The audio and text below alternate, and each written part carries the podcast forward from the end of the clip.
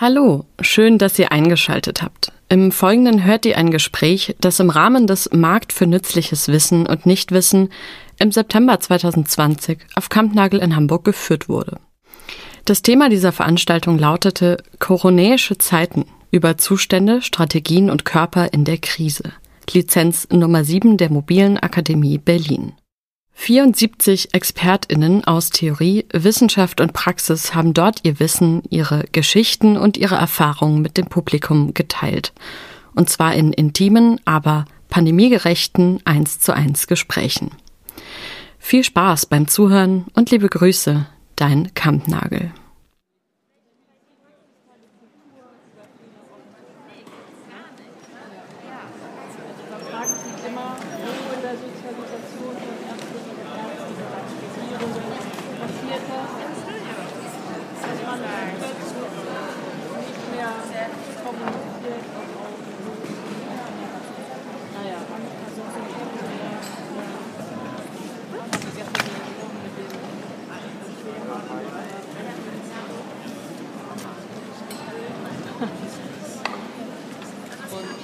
Ja, ist es. Ich glaube, man muss anfangen.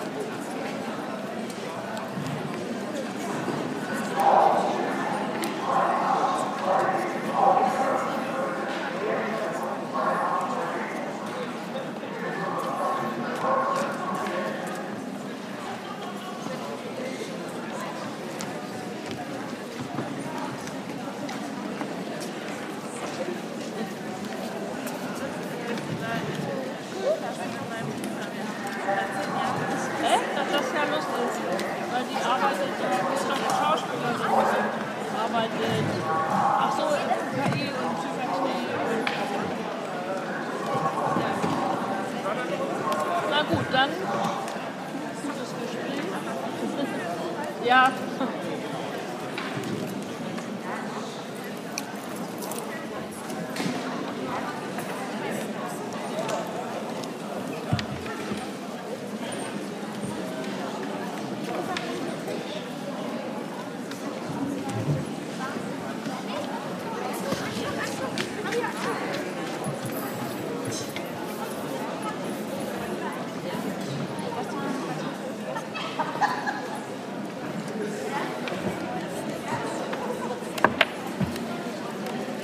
Wo ist denn hier das richtige Kanal? Ach so, eins weiter.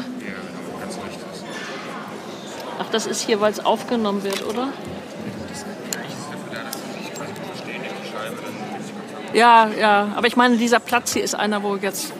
Ja, egal.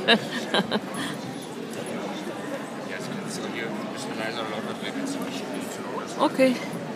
Achso, das ist der, der Kopfhörer. Hallo. Hallo.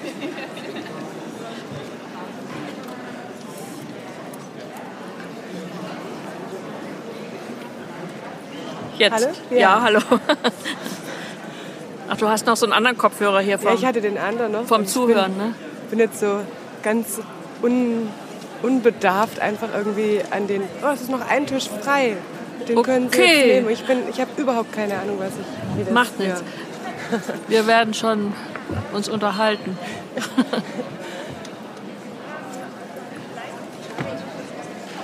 Meine Kollegin sitzt da.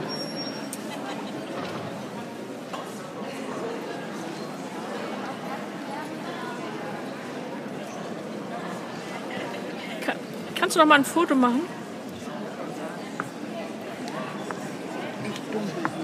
Ja, du musst, guck mal hier, hier steht so eine, so eine Sekundenzahl. Und dann musst du drauf aufpassen, bis das weg, also einen Augenblick länger ruhig halten. Ich glaube, das zählt runter.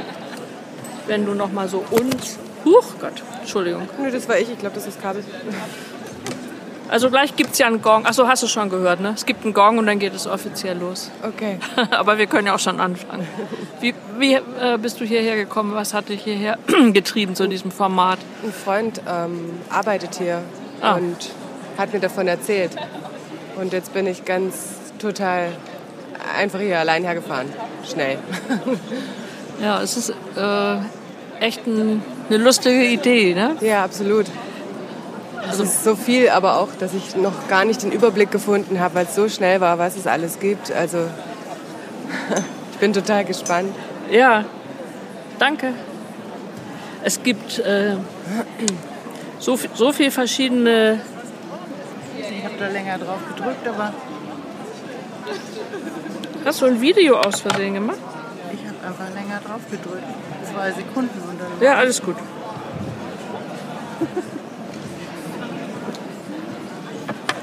Jetzt geht's los. Wow. Also das Oberthema ist ja hier ist ja Corona. Damit habe ich auch jetzt gar nichts zu tun. Sondern äh, mit, naja, es geht ja allgemein um verschiedene Facetten und Perspektiven im Gesundheitswesen, wie Ja, überhaupt mit Patienten und Krankheit und so weiter umgegangen wird. Und wir, ich arbeite für einen Verein, der Patienten berät zu allen Fragen, die auftauchen können. Und der Schwerpunkt ist aber zu beraten bei Beschwerden und bei vermuteten Behandlungsfehlern. okay. Und eigentlich ist das so ein Thema, wo, wo jeder weiß, äh, ach da, das ist mir auch schon passiert oder ich kenne jemanden oder bei meiner Oma oder also jeder scheint irgendwie schon mal davon gehört oder betroffen zu sein, dass mal was nicht so gut klappt. Ja, ja. Also es müssen ja nicht immer gleich jetzt so schwerwiegende Fehler sein, aber passieren halt viele Dinge, wo man dann als Patientin oder Familie echt aufpassen muss. Dass, also jemand, der gar keine Angehörigen hat und im Krankenhaus liegt, ist ganz schön verraten und verkauft. ja. Kommen denn Leute eher zu Ihnen, die sozusagen schon akut betroffen sind? Oder gibt es auch, also wie ist denn so die, die, äh, die Anfragequote von Menschen, die auf Sie zukommen? Sind das Leute, die vorsorgen oder sind das eigentlich Leute, die schon sozusagen Probleme Ja. haben? Also jetzt ist es so, dass wir schon seit langer Zeit nicht mehr finanziert sind und deshalb haben wir gar keine Beratungsstelle und jetzt keine regelmäßigen Sprechzeiten. Das ist sehr schade, weil als wir das noch hatten, waren es hunderte von Anfragen jeden Monat. Also der, der Bedarf, sich zu informieren, ist groß und Menschen übernehmen damit ja dann auch Verantwortung. Also dass sie meinetwegen sagt der Arzt, schlägt der Arzt oder die Ärztin vor, weiß ich nicht, was so beliebt ist, eine Wirbelsäulen-OP wegen Bandscheibe, sind dann häufig schnell die Indikationen gestellt, das operieren zu lassen und sich dann noch mal zu informieren über Alternativen, das kann man jetzt ja dann auch bei der Krankenkasse mal nachfragen, aber das ist dann, glaube ich, ganz ratsam oder sich dann schlau zu machen, was man alles noch mal fragen sollte. Also Ja. wenn der Arzt jetzt meinetwegen sagt, gehen Sie mal ins Krankenhaus XY, sich dann noch mal zu informieren, ob das Krankenhaus XY überhaupt qualifiziert ist, solche Eingriffe zu machen oder ob das Krankenhaus von dem Arzt empfohlen wird, weil vielleicht sein früherer Chef da arbeitet oder ne, dass es irgendwie eine Verbindung gibt, die jetzt gar nichts mit der fachlichen Ja, Qualifikation zu tun hat. Und ja, also da kommen dann durchaus viele, die sich beraten lassen wollen über was Konkretes, aber wo noch nichts passiert ist. Und genauso viele, die, die den, die Vermutung haben, dass was falsch gelaufen ist. Und das sind dann meistens auch schon schwerwiegendere Fehler, die passiert sind. Also falsche Diagnose gestellt oder ähm, nach einer Methode operiert, die nicht mehr der Stand ist, der heute dafür in Frage kommt. Also es gibt ja so dann Standards im Behandlungsverlauf oder Ja. Infektion ist auch ein großes Thema. Und dann gibt es natürlich viele Beschwerden auch über Entscheidung von Krankenkassen.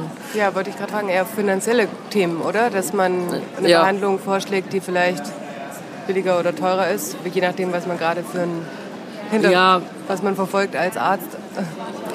Genau, ich meine, die meisten sind ja Kassenpatienten und wenn dann äh, was empfohlen wird, wird, äh, muss man das ja nicht selber bezahlen, aber Krankengeld ist dann so ein Thema, ne? dass Krankenkassen dann oft Druck machen, wenn Menschen länger krank sind, dass sie anfangen anzurufen, was sie zum Beispiel gar nicht dürfen. Aber das ist dann so eine beliebte Methode, dann zu sagen, jetzt müssen sie aber dann mal wieder zur Arbeit und ab Montag können sie wieder oder müssen mal zum medizinischen Dienst. Also da machen die schon sehr, sehr viel Druck. Mhm. Und das ist dann ja nicht so einfach, sich dagegen zu wehren, wenn es einem nicht gut geht. Ne? Mhm. Naja, oder dass die eine Reha abgelehnt wird oder irgendeine andere ein Hilfsmittel oder so. Da gibt es über Krankenkassen dann mindestens genauso viel Beschwerden mhm. jetzt über Ärzte. Ja. Ähm, was ist denn das dann eigentlich, was sind das für, für, für Menschen, die dann da arbeiten, zuständig sind? Ähm, sind das Rechtsberater oder sind das Bei auch uns Ärzte? Jetzt? Ja. Also als wir noch eine gut ausgestattete Beratungsstelle hatten, hatten wir eine Juristin und eine Ärztin mhm. und eine äh, Sozialarbeiterin. Das ist natürlich dann wirklich toll, weil man dann das auch wirklich bewerten kann, ne? wenn mhm. jemand kommt und was behauptet, dass man dann die Krankenunterlagen dazu angucken kann. Und ja, genau, da muss auch eine Recherche erfolgen irgendwie. Ja, ja, oder? genau. Was, genau das dann pro Einzelfall oder ist es dann eher, also ich berate sozusagen äh, auf einen Standardfall jetzt nicht, aber halt auf einen bestimmten Fall hin oder, oder, oder recherchiere ich mit und helfe nach, was ist da los? Ja, man, man muss mal ganz individuell gucken ne? und und äh, die Sachen dann zusammensammeln, wenn da jetzt mehrere Krankenhäuser beteiligt sind oder mehrere Ärzte. Das ist dann schon aufwendig, weil selbst bei dieser Frage Einsicht in die, diese Behandlungsunterlagen zu nehmen, meinen viele Ärzte, das sei ihr Eigentum und das geht den Patienten nichts an und geben das nicht raus, obwohl man mhm. da schon seit, weiß ich auch nicht, seit Anfang der 70er Jahre, glaube ich, ist das richtig geklärt, dass die Unterlagen den Patienten gehören und ja. die Originale müssen sie behalten. Mhm. Äh, die dürfen sie gar nicht rausgeben, aber Kopien natürlich. Ja.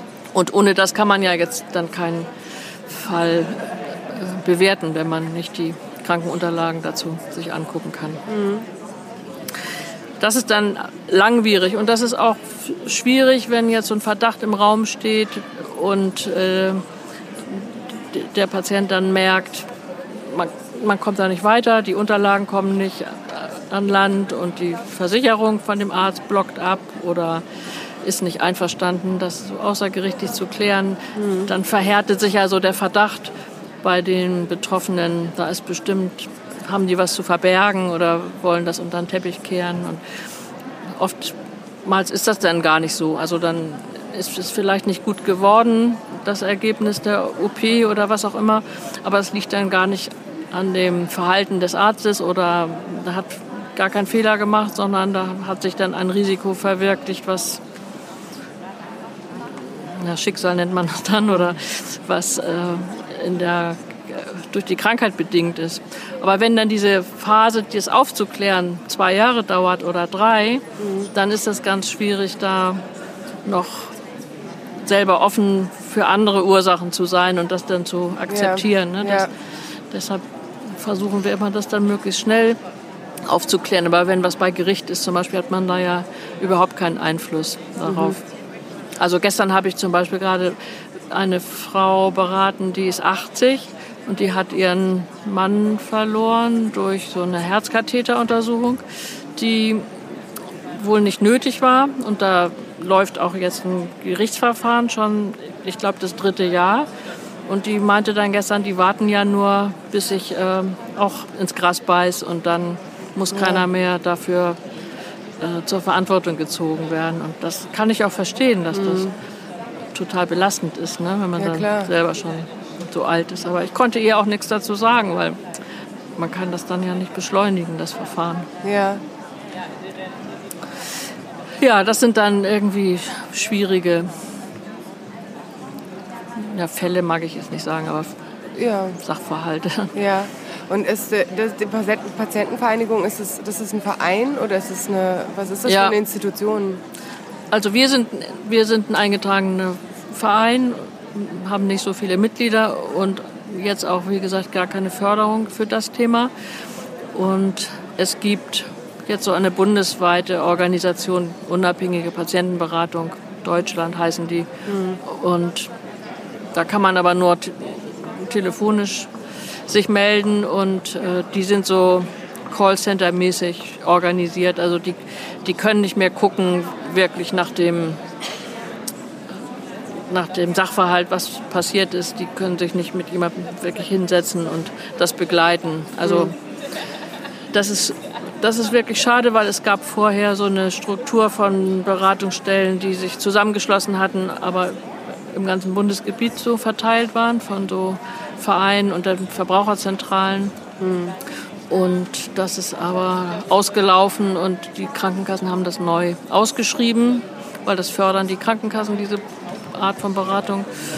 Und ja, die Ausschreibung hat dann so ein medizinisches Callcenter-Unternehmen gewonnen. Also denen geht es wirklich gar nicht inhaltlich um dieses Thema. Die machen das nicht, weil sie das wichtig und notwendig finden, dass Patienten irgendwie eine eigene mhm. Stimme bekommen, sondern ja, die ein Produkt, was man am Telefon verkauft. Ja, ja, genau, so ungefähr. Aber dann, wie, wie frage ich das denn nach oder wie, ähm, was für eine Gegenleistung erfolgt denn dann? Das bezahlt dann die Krankenkasse, wenn ich ein Anliegen habe und ich werde jetzt beispielsweise an Sie oder an dieses Callcenter verwiesen. Das bezahlt die Krankenkasse? Oder? Naja, die, diese, Organi diese uh, unabhängige Patientenberatung, die sitzt jetzt in Berlin mhm. und die kriegen ein Jahresbudget und verteilen das auf ihre Mitarbeiter, die diese Beratung dann machen. Also der Patient kriegt davon jetzt ja nichts mit, wenn man da anruft. Okay, wenn ich jetzt da anrufe, muss ich erstmal muss ich nichts zahlen. Das gibt, nee, nee, das ist nee, sozusagen genau. es ist da, es ist ein Angebot und ich kann es nutzen. Genau. Und die bieten das auch in mehreren Sprachen an. Und eine frühere Kollegin von uns, die Juristin, die arbeitet da auch jetzt. Also da arbeiten durchaus auch qualifizierte äh, Leute. Aber wir haben eben die Erfahrung gemacht, dass für die Beratung von Menschen, die so gekränkt sind und mhm. denen so etwas widerfahren ist, die einen gesundheitlichen Schaden erlitten haben, braucht das mehr als eine telefonische Beratung. Da ja. muss man sich hinsetzen oder auch nach zwei Jahren noch wissen, wenn die Patientin anruft, was das vor zwei Jahren war. Ja. Und wenn man da anruft, hat man halt immer einen anderen Menschen am ja. Apparat. Ne? Ja, ja, genau. Das ist wie viele Fälle haben Sie denn so? Also, wie, also was hat man da von einer Schlagzahl mehr oder weniger an Leuten, die da anrufen oder wie lange bei, das bei der Beratung? Ja, wie lange dauert das mitunter? Also ich habe neulich mal selber da angerufen, weil ich mal wissen wollte, wie das da funktioniert. Und ich glaube, es hat drei Minuten gedauert mit verschiedenen Tastenkombinationen, die ich erstmal wählen musste, ehe ich eine menschliche Stimme am Telefon hatte. Beziehungsweise hatte ich dann nicht mal jemanden, sondern kam dann in die Warteschleife. Also drücken Sie die Eins, wenn Sie ein mhm. rechtliches Problem haben, drücken Sie die Zwei, wenn Sie ein medizinisches Problem haben, ja. drücken Sie die Drei, wenn Sie nicht wissen was. Und mhm. dann, also das ist so eine hohe Hürde für mhm. viele, mhm. die nutzen das dann gar nicht. Ja. Weil das ist ja so, dass viele haben nicht gleich ein Bild dazu, was ihnen passiert ist. Also Menschen, die so eine Beratungsstelle kontaktieren wollen, die sind erstmal in Not und haben jetzt nicht schon sortiert, um was es wirklich geht. Und man muss dieses Anliegen dann erstmal rausfinden. Also es ruft zum Beispiel jemand an und sagt, ich kriege kein Krankengeld mehr. Das ist so der Anlass. Aber wenn man dann eine Weile spricht, woher kommt das, warum kriegen Sie Krankengeld, kommt vielleicht am Ende raus, ähm, er ist krank zu Hause, weil der Arzt vorher Mist gebaut hat. Mhm. Und dann ist das ja eine ganz andere Beratung, als wenn man jetzt nur zu diesem Krankengeld berät. Ja. Aber zu dem Punkt, vermute ich, kommen diese Callcenter-Agenten gar nicht. Ja. Weil die hören die Frage, die beantworten das, fertig. Und dann ist es kurz ja. erledigt. Ja. Da läuft dann auch immer so eine Uhr, wie viel in der Schleife sind, mhm. haben wir gehört, also in diesem ja. Raum, wo die dann sitzen. Das ist schade, dass, dass äh, die Krankenkassen diese Entscheidung getroffen haben und es keine, keine gute Beratungsqualität hat. Und, und Sie sind jetzt gerade im Moment an dem Punkt, dass, dass keiner zu Ihnen kommen kann? Oder ja, wir, hab, wir widmen uns jetzt anderen Themen. Also wir arbeiten jetzt im Moment an dem Thema Barrierefreiheit mhm. in der gesundheitlichen Versorgung, weil zum Beispiel jetzt für mich mit dem Rollstuhl ungefähr gut zwei Drittel der Arztpraxen sind gar nicht erreichbar. Ja. Stufen oder kein Fahrstuhl und spätestens ja. bei der Toilette hört es auf eigentlich, ja. weil ähm, so kleinere Arztpraxen, die ja oft dann in so Mehrfamilienhäusern sind, in so in einer Wohnung, mhm. dann kommt da komme ich dann nicht auf die Toilette. Ja, ja, klar. Und naja, dieses Thema Barrierefreiheit haben wir jetzt für die Medizin und auch für Kultur sind wir jetzt dabei, das zu erheben. Mhm. Und da ist es natürlich schon besser, würde ich sagen. Also man kommt auch nicht in jedes Kino und nicht in die Kammerspiele mit den Treppen und so. Ja. Aber Kampnagel zum Beispiel ist ziemlich gut ja. aufgestellt und mhm. ähm, ja, das Ernst-Deutsch-Theater zum Beispiel hat immer Vorstellungen in Gebärdensprache für Menschen, die äh, nicht hören können. Und so versuchen wir die Sachen jetzt zu recherchieren und dann gibt es jetzt bald eine Website dazu, mhm. damit man sich informieren kann, je nachdem, ja. was man da braucht. Ja. Und in, das jetzt für die Kultur zu machen, macht natürlich mehr Spaß, als, als sich mit, immer mit den Ärzten und diesem Medizinbetrieb rumzuschlagen. Ja, sondern erstmal eine Grundlage überhaupt zu schaffen, dass alle gleichwertig oder mit der gleichen Art da irgendwie Zugang haben ja. zu Institutionen. Genau, also der eigentlich sagt das ja unser Sozialgesetzbuch, dass jeder Mensch, ob jetzt mit Behinderung mhm. oder nicht, äh, ja, den einen leichten Zugang haben muss zu, zur Medizin. Ja. Und wenn es zum Beispiel überhaupt hier in Hamburg keine Praxis gibt, die so einen, so einen Lifter haben, womit man sich so umsetzen kann, ne? wenn man mhm. jetzt irgendwie einen hohen Querschnitt hat, ja. dass man dann so eine Hilfe hat mhm. zum Umsetzen.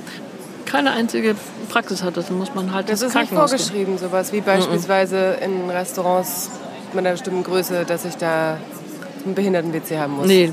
Oder so. Nee, das, das ist für Arztpraxen nicht vorgegeben. Eine bestimmte Ausstattung, mhm. wie ich. Das ist absurd. Ja, und darüber machen sich die, die Ärzte viel zu wenig Gedanken. Und ich meine, der demografische Wandel wird das dann über kurz oder lang aber erzwingen, ne? weil die weil immer ältere Leute ja. da sind. Mehr. Ja. Was machen Sie denn so? Ich bin Architektin. Ah, das ist ja gut. und ich habe mit dem Thema oft zu tun, also mit Barrierefreiheit und ähm, ich ähm, plane viele Restaurants. Aha. Und ich bin immer wieder erstaunt, wie es doch irgendwie dann den, den, den, den Kunden oder Bauherren gelingt, um das Thema rundherum zu kommen. Ja. Also es geht manchmal wirklich schwierig, aber äh, oder, oder, oder fast gar nicht. Aber es ist ähm, ich kann mich an nicht so viele erinnern, wo es am Ende wirklich der Fall war, dass es auf Biegen und Brechen jetzt ein Behinderten-WC eingesetzt wurde, mhm. weil es irgendwie eine Lösung gegeben hat oder ein Aufeinanderzukommen. Also es ist so ein bisschen, es ist ja schon echt ein schwieriges Feld und ich denke da halt auch immer wieder drüber nach, wenn, ich das, wenn mich das Thema berührt. Ich sehe das irgendwie an, aber Viele denken drüber nicht nach. Ja. Also auch die Bauherren nicht, dass man Und das sind ja auch selber auch mal mit dem Motorrad einfach einen Unfall haben kann oder mhm. wenn es blöd läuft. Ja.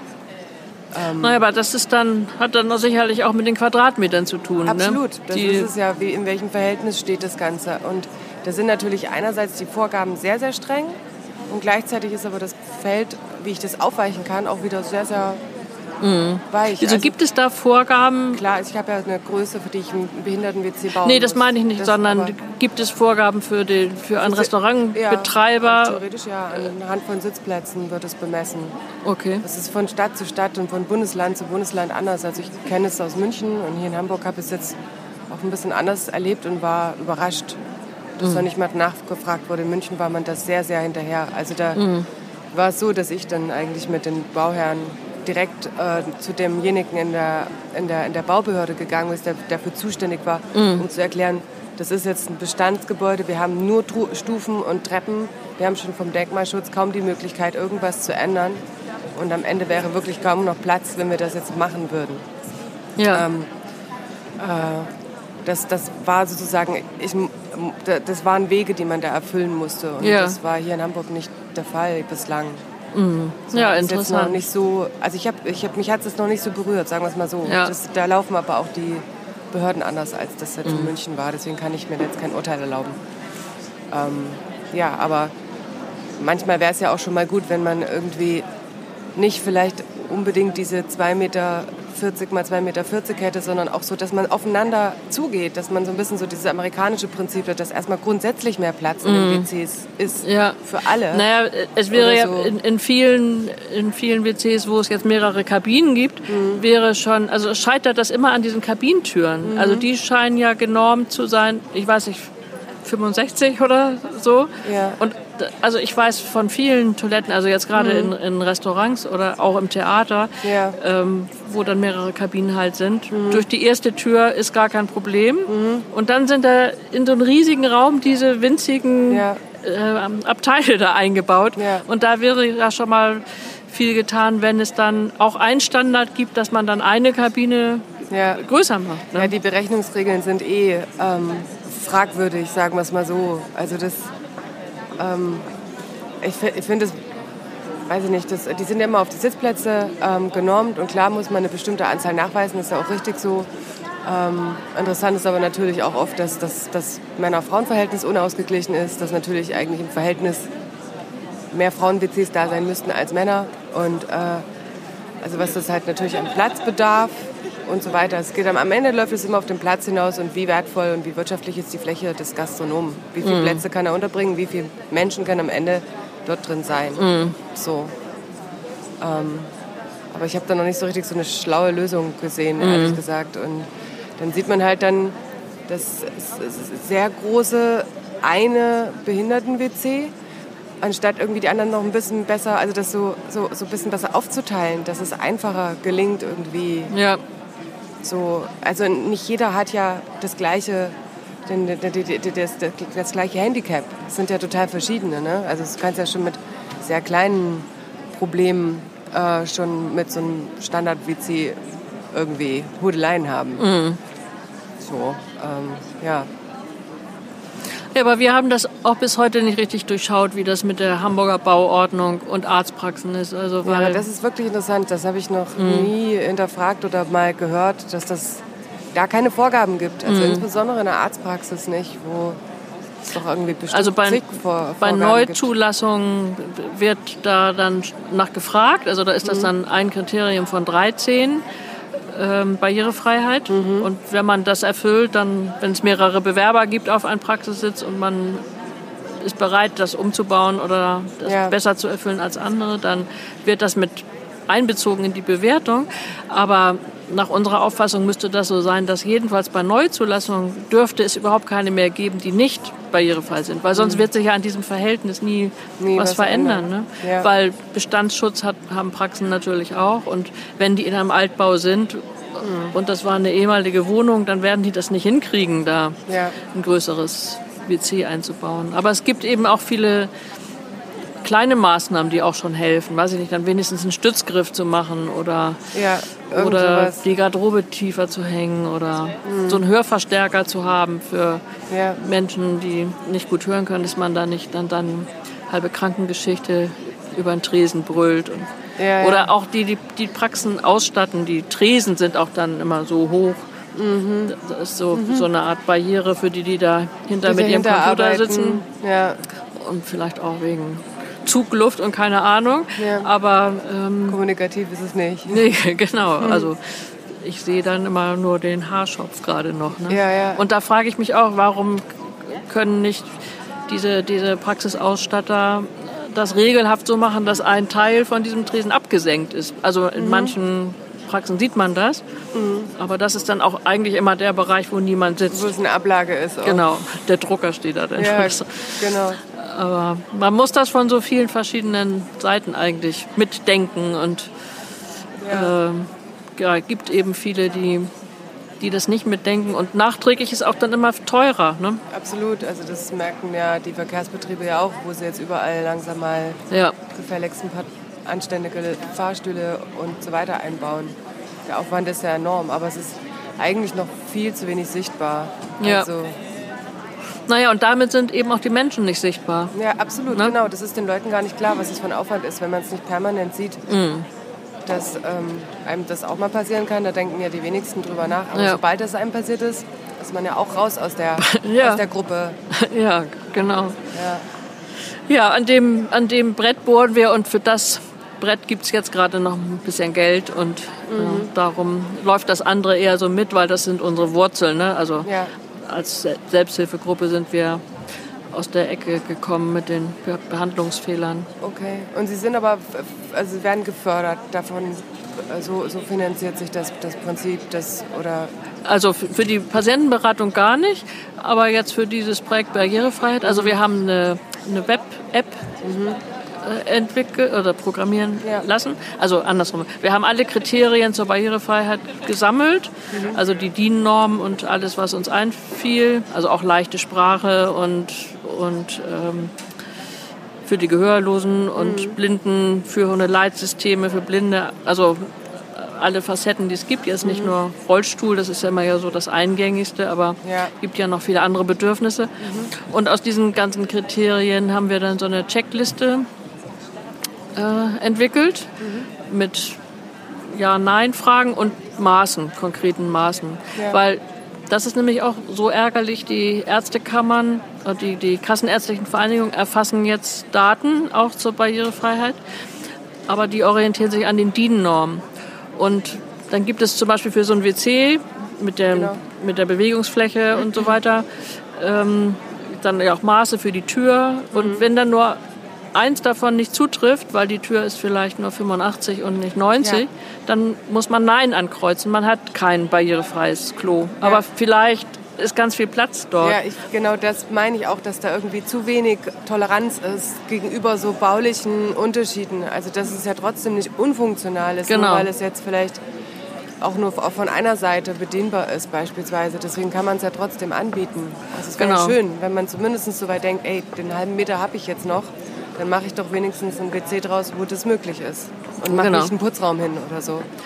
Ähm, den man auch braucht, aber zumindest, dass dieses... Äh, äh, dass das Bewusstsein mal da Mhm. ist, sich um solche Dinge mal zu kümmern und das anzubieten und da so eine, ähm, ja, so eine, so eine Sensibilität dafür zu haben, Genau. wäre angebracht, langsam. Ja. Ja. Naja, und darum messen wir. Also wir schreiben dann genau die Türbreite hin und sagen, links vom Klo sind Ja. leider nur 20 Zentimeter, aber dafür ist rechts vom Klo 90, dass man mit dem Rollstuhl da anfangen kann. Ja. Es hat Stützgriffe oder nicht, man kann in den Spiegel gucken, es gibt einen Notruf. Also all diese Details erheben wir dann. Und das bewerten Sie dann, das kann man irgendwo einsehen? Nee, also bewert, bewerten Oder eben nicht einfach nur die neutrale Bestandsaufnahme. Das So ist ist da, das ist nicht da. Okay. Und das ist in dieser App. Ah, mh, interessant. Ja. Die, äh, ich habe jetzt leider keinerlei Propagandamaterial dabei. Wie, wie Plan die, B. Wie heißt die denn? Plan B? Ja, aber es ist, ist eine Web-App, also über einen Browser läuft das. Man muss Ja. jetzt nicht ins Store gehen, sondern Ja. wenn man Plan B, Plan B.hamburg, Mhm. dann kommt das. Und da sind dann die ganzen Kriterien äh, zu sehen. Also da kann man dann suchen nach Welches- Gynäkologin Ja. mit rollstuhlgerechten WC Ja. im Stadtteil sowieso. Ah, interessant. Schön. Ja, das war auch ein ganzes Stück Arbeit und das hat uns auch hat uns die AOK finanziert. Ja. Und das Kulturprojekt, also was wir jetzt machen, ähm, wo es auch um die Barrierefreiheit geht, das zahlt Aktion Mensch. Prima. Mal gucken. Viele Zuschauer sind hier. Gestern war es irgendwie, glaube ich, ein bisschen voller. Ja. Ich glaube, da war auch äh, der Promi-Faktor. Aber der, der Promi-Faktor war ja nur in Form eines Apple-Books hier. Ach so, der, der war gar nicht da. Stand, äh, sah irgendwie lustig aus. Ah, Stand, lustig. also der hatte auch, der Computer hatte Ja, auch man ein, hat über. äh, einen Gesprächspartner, Mhm. aber man sah Herrn Drosten nur Okay, in Berlin sitzen oder wo auch immer er saß. interessant. Und es gab gestern ja so eine Gegendemo hier. Davon habe ich gehört. Waren Sie auch? Waren Sie hier? Hatten Sie gestern auch Gespräche? Ja, ja. Ja, Und als wir kamen, waren jede Menge Polizei hier vor der Tür und äh, ganz, ganz wenige Querdenker. okay. Das war nicht. Querdenken ist eigentlich so ein gutes Wort. Ne? Es ist jetzt so besetzt leider. Ja. Nicht Nichtdenker. Ja, ja. Herr Drosten, der Pfosten. war das transparent, was da draußen stand. Ist mir ist es unerklärlich. Ja. Ich, Und das wird auch wird so mehr, ne? Also die Zahlen steigen und diese Bewegung wird irgendwie stärker. Das ist schon besorgt, also macht mir auch bin da Angst. immer nicht so ganz sicher, was das heißt, ne? wenn da so eine große Aufmerksamkeit in der, in, der, in der Presse gemacht wird, wie diese Nummer da in Berlin. Ja, Da gibt man ja eine Plattform für was, was im Grunde gar nicht so riesig ist, wie, die, Ja. wie, wie sie, für die sie sich selber halten. Und ähm, ich glaube, dass man da, weiß ich nicht, das kann es ja irgendwie geben, aber ich, es gibt halt so bestimmte Grenzen. Und ich finde, so sich eine KZ-Uniform anzuziehen, finde ich, ist eine Grenze, die mit also von Geschmacklosigkeit schon nicht mehr zu Ja. übertreffen ist. ja. Naja, und jeder, der da mitläuft, sollte das eben auch wissen, ne? Ja. Mit wem er da zusammen Ja, demonstriert. also man kann ja irgendwie ähm, besorgt sein und man kann Ja. gerade jetzt wirklich ist ja jeder irgendwie äh, mit was komplett Neuen konfrontiert, aber so diese, diese Ignoranz und dieses ähm, Narzisstische Nein, dabei. genau. Also das finde ich das Schlimmste. So Ja. Nur an sich denken und ja, keinen Blick mehr für diese Solidarität, Solidarität. Dass, das, dass das so Ja, überhaupt nicht mehr gedacht wird. ja. Ja. Ja, vielen Dank. Gute fürs nächste Gespräch, war sehr interessant. Ja, ich bin jetzt fertig. Ach super, Feierabend. Ja. Ja, gut. Moment. Jetzt.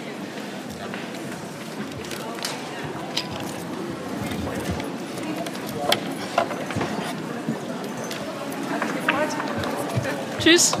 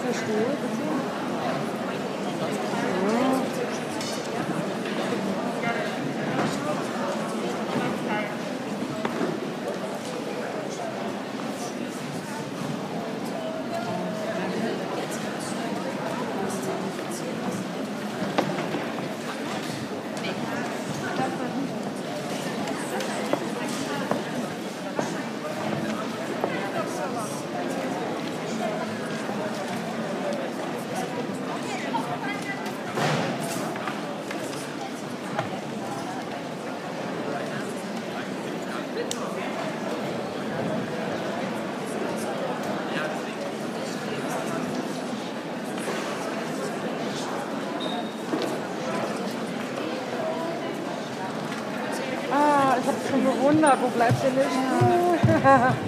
so, jetzt ist er da. Desinfiziert müsste auch schon sein. Bitte? Desinfiziert müsste auch schon sein. Ich bin aber gerade unsicher, ob sie sonst vielleicht hier erst rumkommen. Ich hole sonst mal eben. Verzeihung,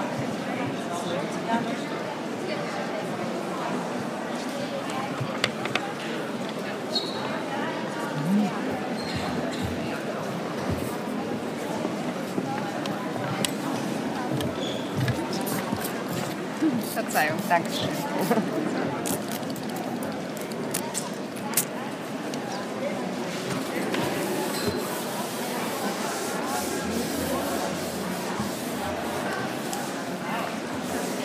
So, vielen Dank und viel Spaß. Dankeschön.